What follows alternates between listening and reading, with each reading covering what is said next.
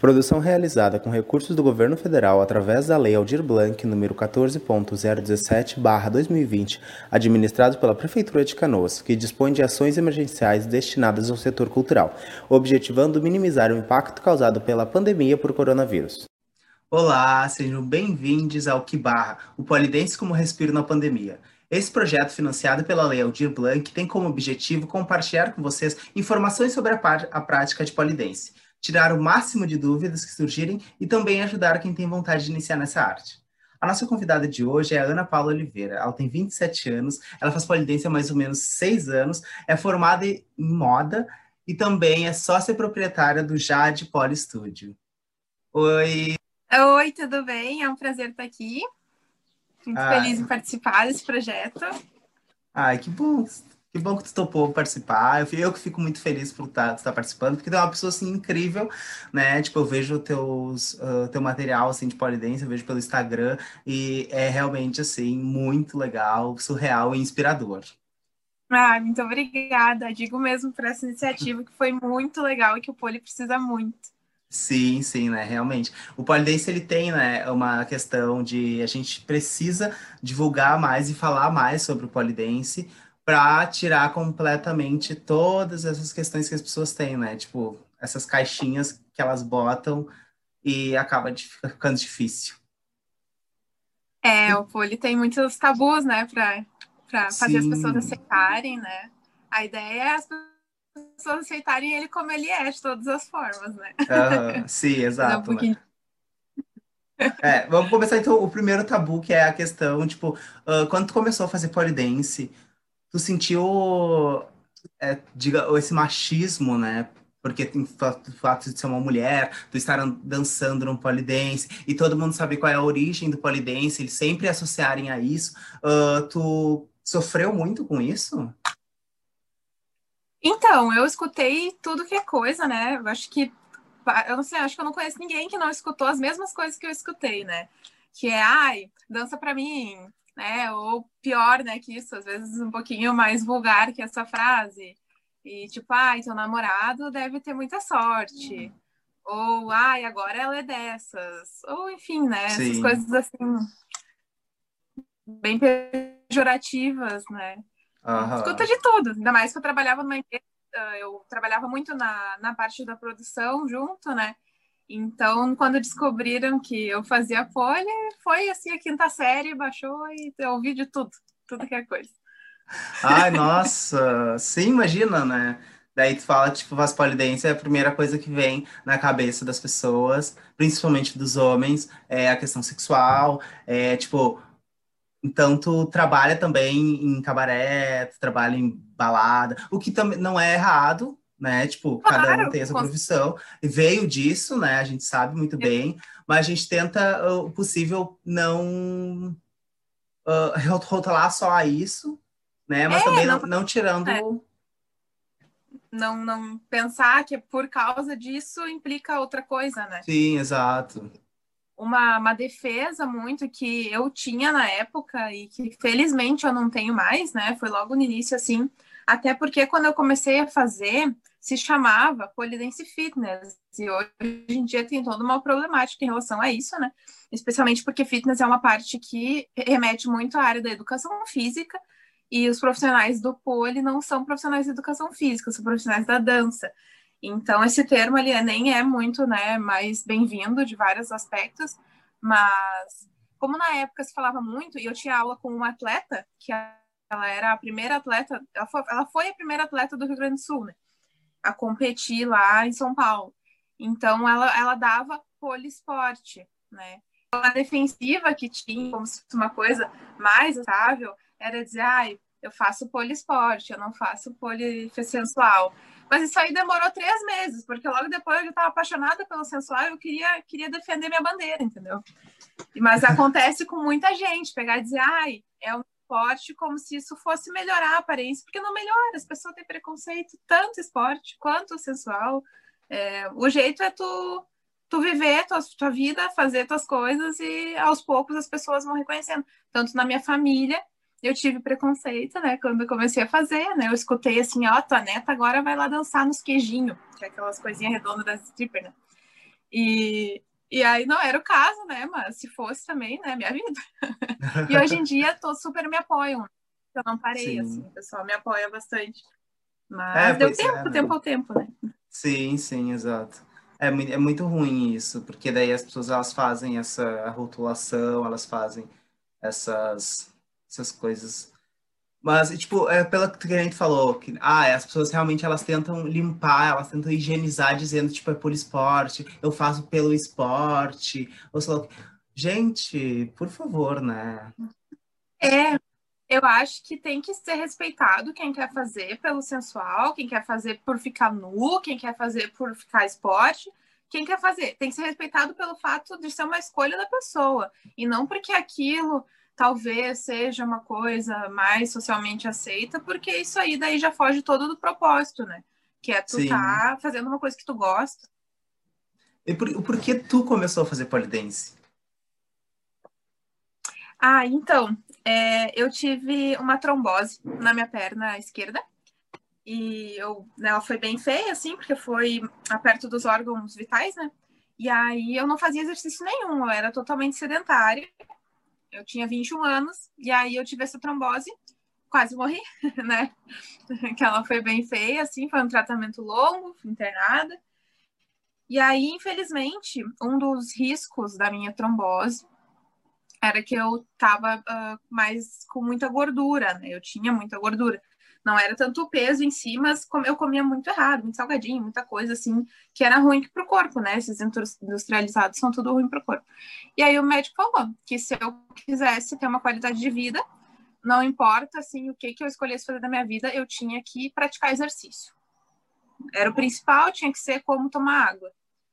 E aí eu nunca consegui gostar muito de academia, que também é uma coisa bem comum para quem faz pole, né? O pessoal que não se adapta na academia. E então eu procurei algumas atividades na época, uma amiga, uma conhecida da época, né? Ela fazia pole em Caxias. E ela comentou, né? Ai, já tentou fazer pole? Eu vi que vai abrir uma escola de pole em Canoas. Eu moro em São Leopoldo. Né?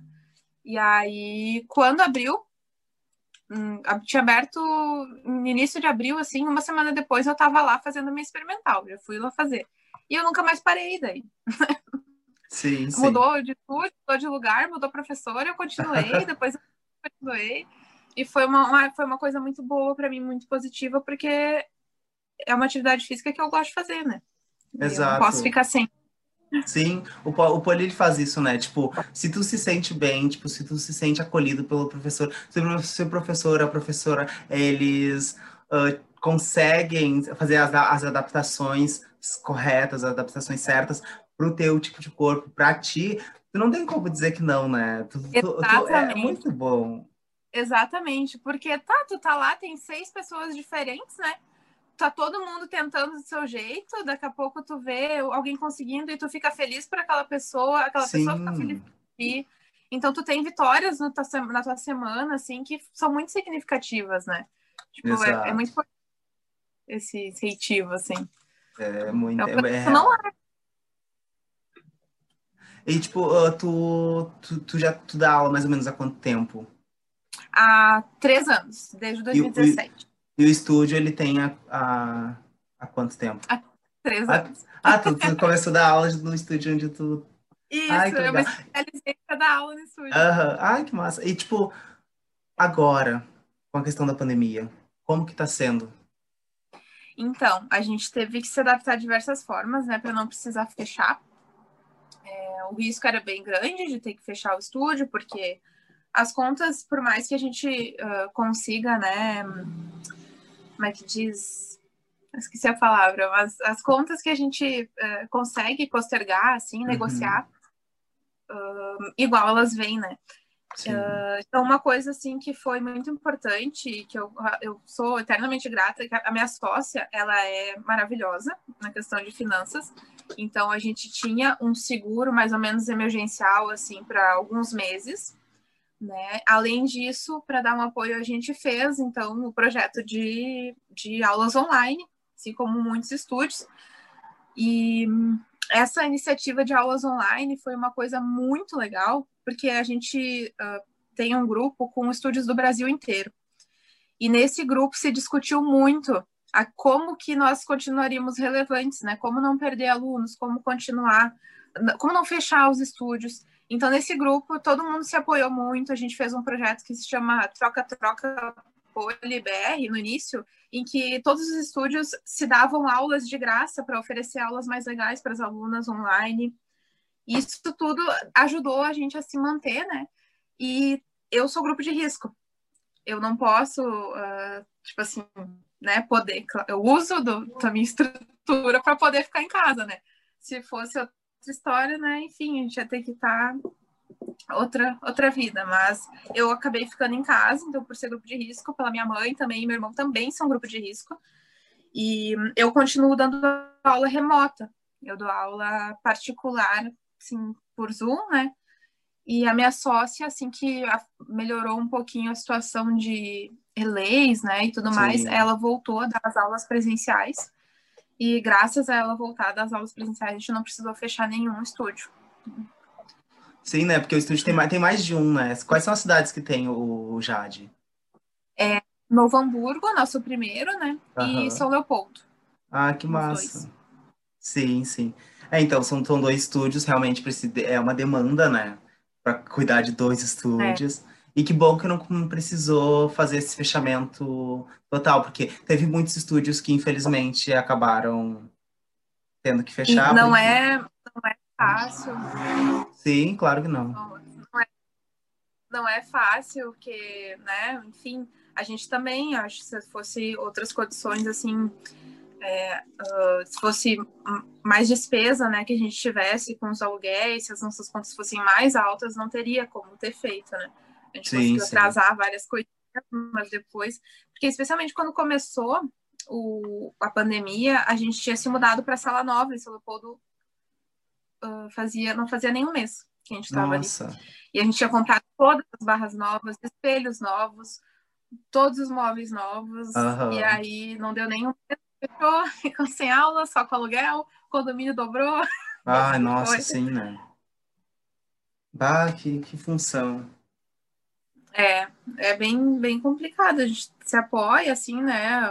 Os estudos que a gente tem mais afinidade, assim, pessoal uh, se alugaram seus espaços para outros profissionais continuarem dando aula para seus alunos. Sim. Então foi tudo. Teve, teve colegas que infelizmente perderam familiares, né, nessa história. Ah. Então é, foi afetou bastante, assim como pessoa, todo mundo, né?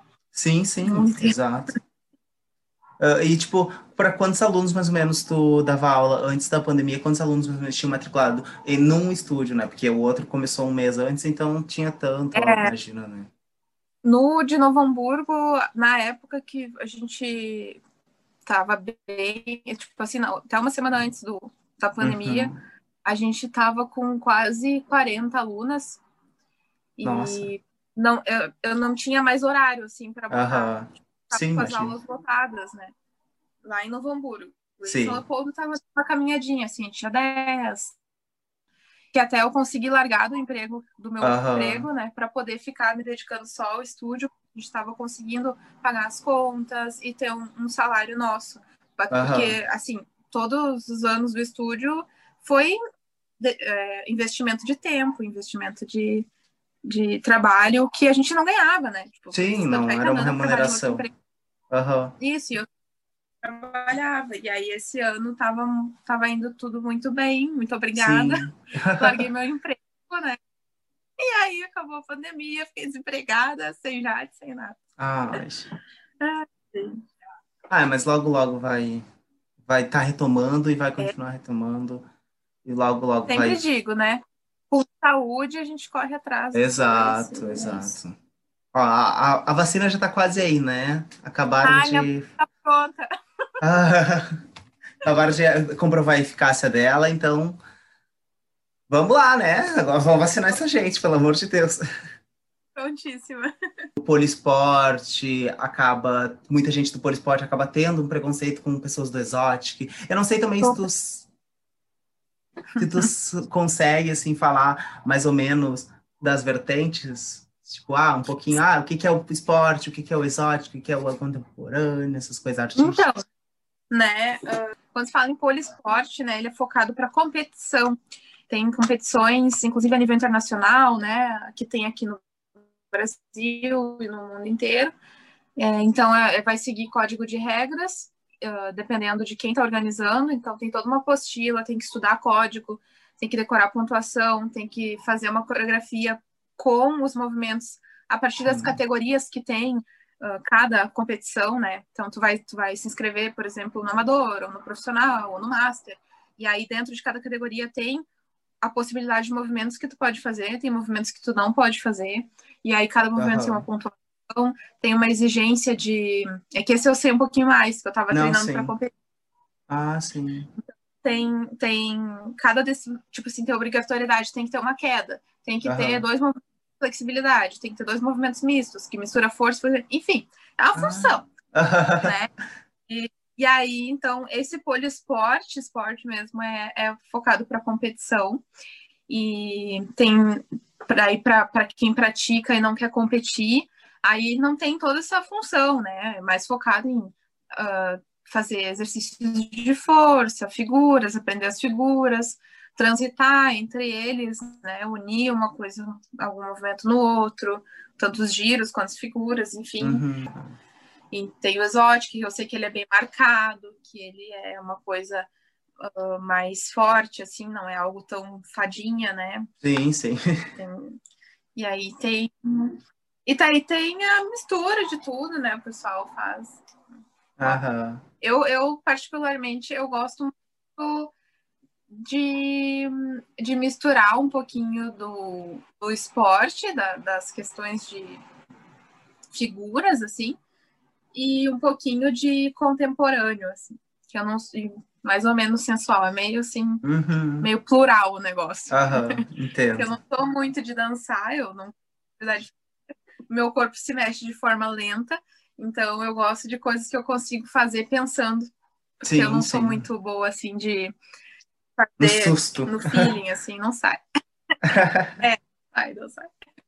Sim. E tipo, te, os, os, teus alunos, assim, quando eles chegam lá no estúdio, uh, elas chegam já, tipo, com uma cabeça, com uma mente aberta, sabendo, tipo, quais são as tudo isso que o polidense traz, né? Ou elas, tipo, têm um certo receio, né? Elas tem medo desse primeiro contato?